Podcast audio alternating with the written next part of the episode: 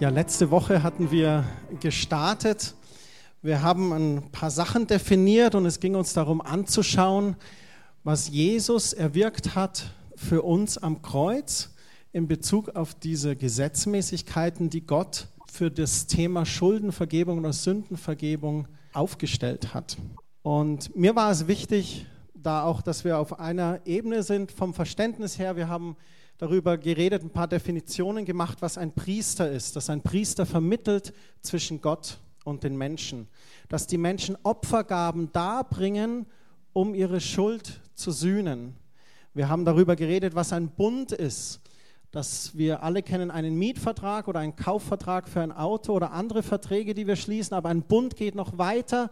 Ein Bund ist ein Lebensabkommen, so wie der Ehebund, der ja eigentlich für den Rest des Lebens gemacht wird und auch gelten sollte.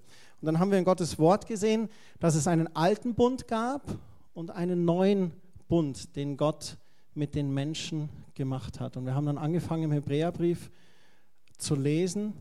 Wir haben festgestellt, dass in unserem Blut oder im Blut überhaupt sehr viel Leben und die Kraft zum Leben überhaupt drin ist. Wir haben letzte Woche darüber geredet, dass ganz am Anfang Gott ein Paradies geschaffen hat wo er eine Regel hatte für Adam und Eva und Adam und Eva haben sich verführen lassen, haben quasi gesündigt und haben sich gegen Gottes Gesetzmäßigkeiten da gestellt und danach haben sie sich geschämt. Und um ihr, Gott hat sie dann gesucht und sie haben sich versteckt und um ihre Scham abzudecken, um auch ihren Körper abzudecken, wurde das erste Mal Blut vergossen, weil Gott ihnen Fälle gemacht hat und sie haben sich diese Fälle umgelegt. Und das ist das erste Mal, wo Blut vergossen wurde. Und dann hat gesagt, Gott im Alten Bund gesagt, ich möchte etwas tun, damit wir trotzdem die Menschen begegnen können. Ich habe den Menschen geschaffen, weil ich Gemeinschaft habe mit ihm. Ich habe den Menschen geschaffen, weil ich ihn lieb. Und weil ich ihn so sehr liebe, habe ich auch den Mut gehabt, ihn einem freien Willen zu geben.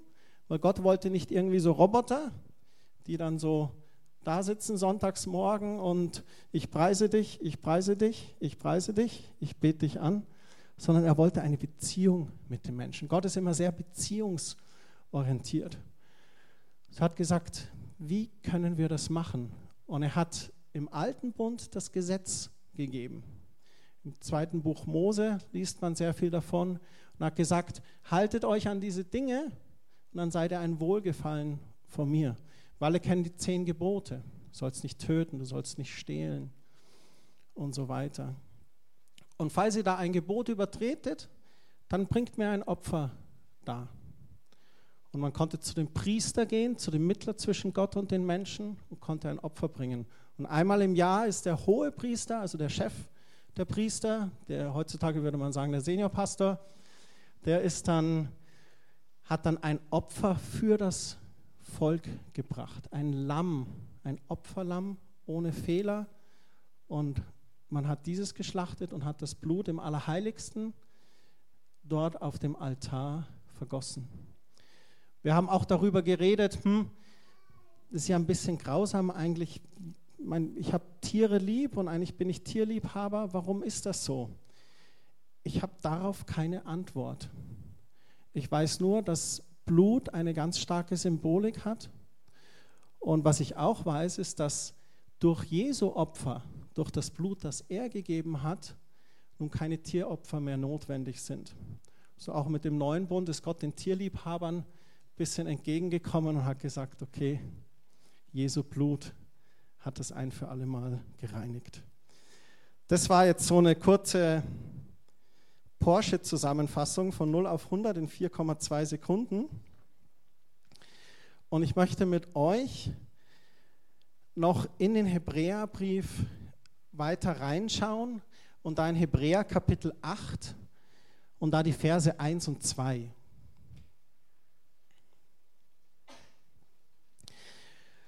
Und zwar heißt es dabei, hierbei geht es vor allem um Folgendes. Wir haben einen hohen Priester, der auf dem Thron zur Rechten des allmächtigen Gottes sitzt. Und der Schreiber vom Hebräerbrief sagt hier nochmal ganz deutlich, er spricht hier über Jesus in dem Kapitel, dass Jesus ist der hohe Priester, der auf dem Thron zur Rechten des allmächtigen Gottes sitzt. Und es ist ganz wichtig für uns zu wissen, es gibt in dem Sinne nicht mehr das Priesteramt, das das Amt hat, wo Opfer dargebracht werden, um Schuld und Sühne zu vergeben.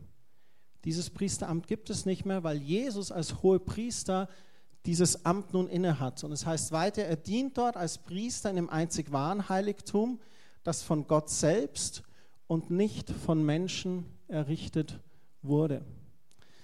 Als Jesus gestorben ist, ist der Tempel, ist im Tempel zum Allerheiligsten der Vorhang entzwei gebrochen. Und das war eine ganz starke Symbolik dafür, einmal, dass das Allerheiligste auf Erden keine Funktion mehr hat. Weil Jesus auf dem Weg war, sein Blut im Allerheiligsten beim Vater zu vergießen. Und wie wir gerade gelesen haben, da auch noch als Priester für uns ist. So, das Allerheiligste hier auf Erden hat in dem Sinn keine Funktion mehr. Wenn man ein paar Verse weiterliest, im Vers 6, da heißt es dann, nun hat Christus eine viel größere Aufgabe erhalten als alle anderen Priester auf der Erde. Deshalb hat er auch als Vermittler zwischen Gott und uns Menschen einen weitaus besseren Bund geschlossen, der außerdem auf festeren Zusagen beruht als der alte Bund. Und es sagt nochmal ganz deutlich, er ist jetzt der Vermittler zwischen Gott und den Menschen. Nicht mehr die Priester in den Tempeln, und er hat einen besseren Bund geschlossen, weil er auf einer festeren Zusage beruht. Und was ist diese Zusage? Und da möchte ich mit euch in Hebräer Kapitel 9 gehen, in die Verse 12 und 14. Christus opferte auch nicht das Blut von Böcken und Kälbern für unsere Sünden, als er im Allerheiligsten sein eigenes Blut ein für alle Mal zum Opfer gab, hat er uns für immer und ewig von unserer Schuld vor Gott befreit. Und das ist die festere Zusage. Und ich fand das letzten Sonntag so schön, wo wir äh, dieses Lied gesungen haben, wo das auch das mit dem Titel Ein für alle Mal, ein für alle Mal. Also es ist nicht mehr notwendig. Ein für alle Mal hat Jesus das erledigt. Er hat sich zum Opfer gegeben und für immer und ewig von unserer Schuld vor Gott befreit. Vorausgesetzt, wir als Menschen kommen zu dieser Bußerkenntnis, erkennen, dass wir Schuld auf uns geladen haben und kommen zu Gott. Aber wir können direkt durch den Vermittler Jesus zu Gott kommen.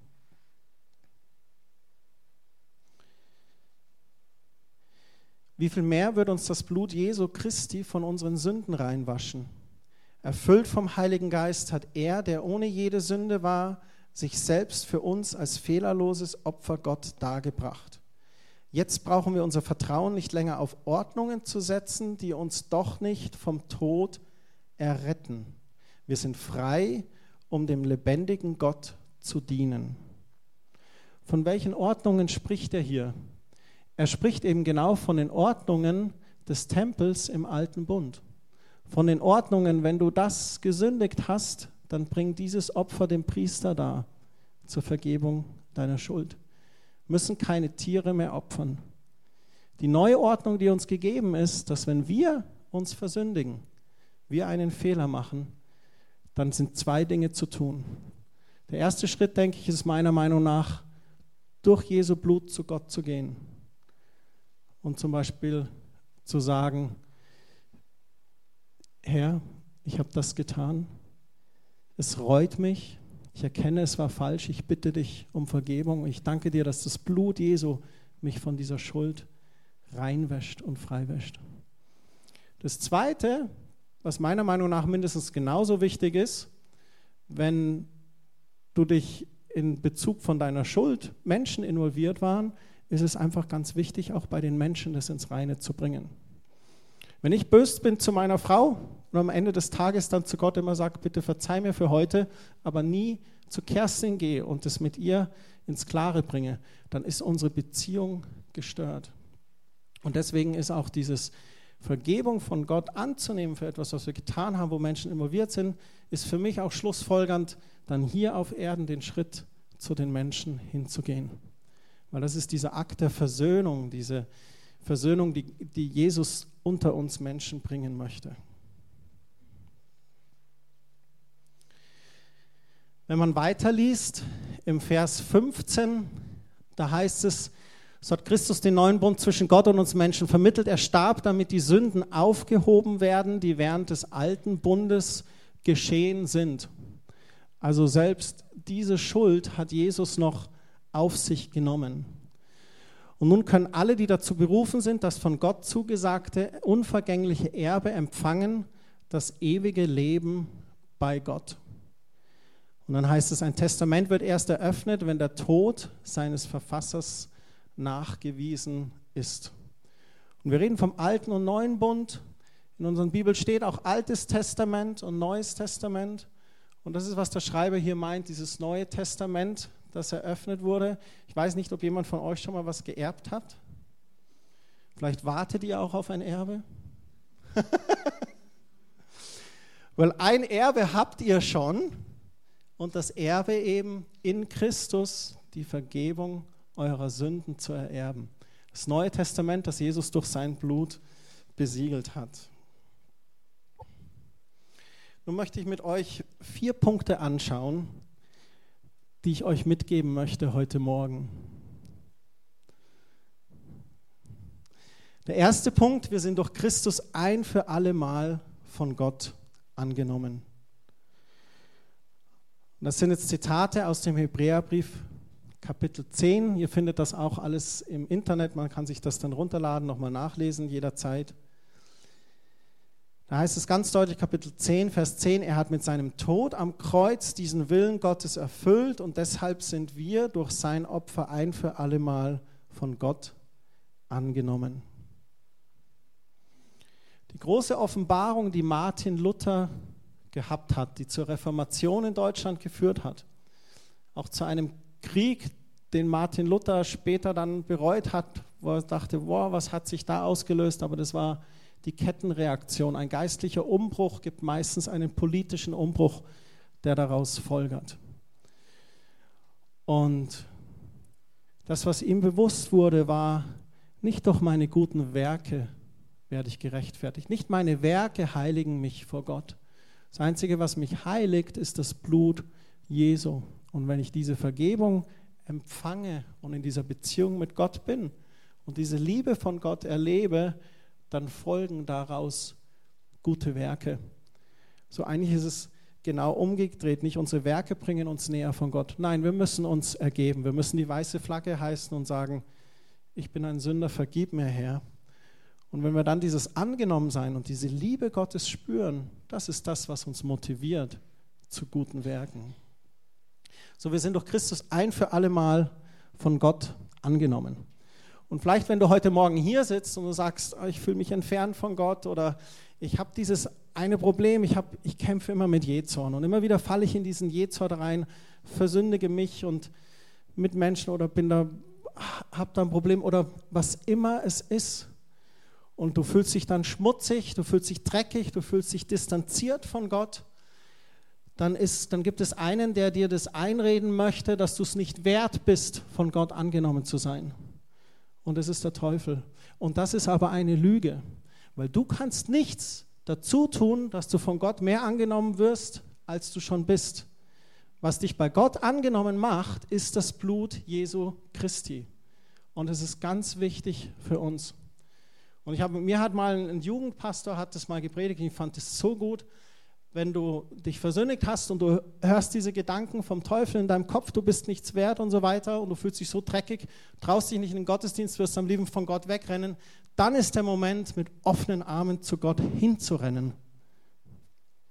Und es ist so wichtig, wir sind durch Christus ein für alle Mal angenommen. Egal wie klein deine Sünde vielleicht sein mag oder wie groß. Die Bibel sagt auch, es gibt da keine Unterscheidung in Kategorien von Sünden. Die Notlüge beim Finanzamt ist, so grausam das klingt, genauso schlimm wie der Mann, der seine Frau tötet. Es gibt keine Kategorie von Sünden. Aber dank sei Gott, Jesus hat das alles getragen für uns. So, wir sind nicht nur angenommen, wir haben durch Christus auch Zugang zu Gott.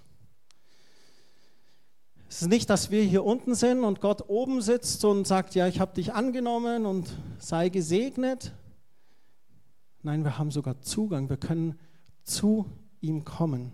Und so, liebe Brüder, können wir jetzt durch das Sterben Jesu Christi, durch das Opfer seines Blutes frei und ungehindert in das Heiligtum eintreten und zu Gott selbst kommen.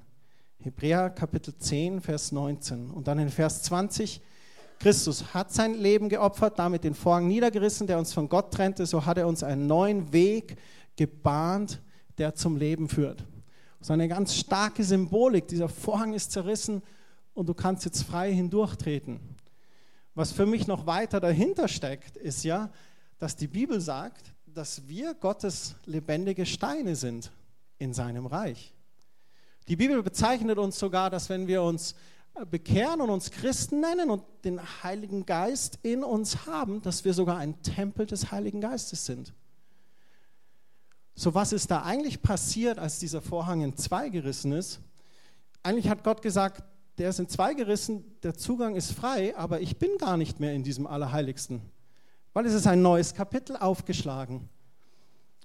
Jesus hat ein neues Kapitel aufgeschlagen und hat es ermöglicht, dass wir nicht mehr in ein Allerheiligstes gehen müssen, um Gott zu begegnen, sondern Gott sagt, ich möchte Wohnung beziehen bei den Menschen. Ich möchte bei euch sein. Und die Schrift sagt uns, wir sind ein Tempel des Heiligen Geistes. Eine absolute Nähe, die Gott dort geschaffen hat. Vers 22, wir sind durch Christus von aller Schuld reingewaschen. Da heißt es, darum wollen wir uns Gott nähern mit aufrichtigem Herzen und im festen Glauben, denn das Blut Jesu Christi hat uns von unserem schlechten Gewissen befreit und von aller Schuld reingewaschen. Klarer kann man es eigentlich gar nicht sagen. Was ich wichtig finde, ist, wir wollen uns Gott nähern mit aufrichtigem Herzen. Ich glaube, das ist ganz wichtig. Wenn wir an diesen Gott glauben und wissen, dass dieser Gott auch allmächtig und allwissend ist, ihm können wir eh nichts vorspielen. Wir können versuchen, bei Menschen eine Fassade aufzubauen oder eine Maske aufrechtzuerhalten. Aber wir alle, die schon länger im Leben dabei sind, wissen, Lügen haben kurze Beine. Und irgendwann kommen die Dinge doch zum Vorschein. Und gerade bei Gott ist es, glaube ich, wichtig, mit aufrichtigem Herzen uns ihm zu nähern, ehrlich zu sein. Wenn es einer verdient, dann Gott. Wenn du noch herausgefordert bist, ganz ehrlich mit Menschen zu sein, ist in Ordnung, da sind wir alle im Wachstumsprozess. Aber näher dich Gott mit aufrichtigem Herzen. Sag ihm, was wirklich in dir abgeht, was wirklich los ist. Und im festen Glauben. Glaube ist ein Vertrauen auf Dinge, die man nicht sieht. Und dieses feste Vertrauen eben, dass das Blut Jesu Christi das getragen hat. Und dann befreit es uns von unserem schlechten Gewissen und wäscht uns rein von aller Schuld.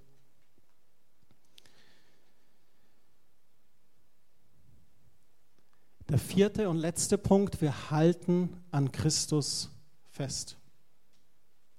Der erste Punkt, wir sind durch Christus ein für alle Mal angenommen. Der zweite, wir haben durch Christus Zugang zu Gott. Die Distanz ist überwinden. Der dritte, wir sind durch Christus von aller Schuld reingewaschen. Und das vierte, wir halten an Christus fest. Das war in meinem Leben oder ist in meinem Leben manchmal die größte Herausforderung an Christus festzuhalten. Aber es ist es absolut wert, an ihm festzuhalten. Das heißt hier, wer an ihn glaubt, im Vers 38, der wird leben, weil ihm die Schuld vergeben ist. Wer aber zurückweicht und aufgibt, an dem wird Gott kein Gefallen finden. Die Betonung, die jetzt hier wichtig ist, Jetzt kannst du ganz deprimiert reingehen und sagen, ja Christian, ich bin eher immer so ein harmoniebedürftiger Zurückweicher, ich gebe gern auf, ich gehe den Dingen aus dem Weg. Jetzt wird Gott an mir keinen Gefallen finden. Aber ich glaube, es ist damit nicht gemeint, dass Gott dich in eine Kategorie oder Schublade steckt und sagt, du bist ein schlechterer Christ. Ich glaube, wenn man den Satz umdreht und den so liest, Wer aber nicht zurückweicht und nicht aufgibt, an dem wird Gott Gefallen finden. Das ist im Prinzip dieselbe Aussage, nur positiver formuliert. Und du solltest heute Morgen hier nicht drin sitzen und sagen, oh, okay, das wird nichts und Gott hat eh keinen Gefallen an mir. Nee, nee, also erstmal, Jesus hat dich ja freigewaschen, du hast Zugang zu Gott. Und es sollte dich eher motivieren und du solltest eher sagen, okay, ich will nicht zurückweichen, ich will nicht aufgeben, Herr, hilf mir, ich will dir ein Wohlgefallen sein. Aber aufzufassen, da nicht in eine Werksgerechtigkeit zu fallen, sondern es geht einfach darum, dass wenn dich die Sünde niederstreckt, dann zu sagen, okay, ich gebe trotzdem nicht auf. Ich will da weiter dranbleiben. Egal was es ist, sei es irgendeine Sucht, sei es irgendeine Charakterschwäche, sei es Kompromisse, die du einfach machst in deinem Christsein. Gib nicht auf, weich nicht zurück. Wir sitzen da alle im selben Boot, jeder von uns. Und dann kommt hier diese Schriftstelle, die er zitiert. Er sagt dann, doch wir gehören nicht zu denen, die zurückweichen und verloren gehen. Wir gehören zu denen, die am Glauben festhalten und das ewige Leben gewinnen. Und das ist diese wunderbare Aussicht, dass wenn wir hier auf Erden am Glauben festhalten, an Christus festhalten, und auch wie wir heute gebetet haben für diese verfolgten Christen, denen das Schwert auf die Brust gelegt wird, wieder sage Jesus. Was machen die? Halten die am Glauben fest? An Christus? Und er sagt hier, wir gehören zu denen, die am Glauben festhalten und das ewige Leben gewinnen. Und es gibt viele, die gesagt haben, ich widersage Jesus nicht, ich halte an Jesus fest ihr Leben als Märtyrer gelassen haben, aber das ewige Leben gewonnen haben. Für uns, die wir nicht so herausgefordert sind, die vielleicht mit anderen Dingen herausgefordert sind, wo der Teufel versucht, uns festzuhalten, uns zu fesseln mit irgendwelchen sündhaften Dingen, für uns sollte es auch sein, nee, ich gebe nicht auf. Ich werde nicht zulassen, dass der Teufel in meinem Leben gewinnt. Ich möchte zu denen gehören, die am Glauben festhalten und das ewige Leben gewinnen. Herr Jesus Christus, wir danken dir so sehr, dass du dein Leben geopfert hast, dass du am Kreuz von Golgatha dein Blut vergossen hast, es im Allerheiligsten beim Vater auf den Altar gegeben hast und ein für alle Mal alle unsere Schuld vergeben ist. Hilf uns dir mit aufrichtigem Herzen immer zu begegnen. Hilf uns zu sehen, dass du uns gern hast, dass du uns liebst.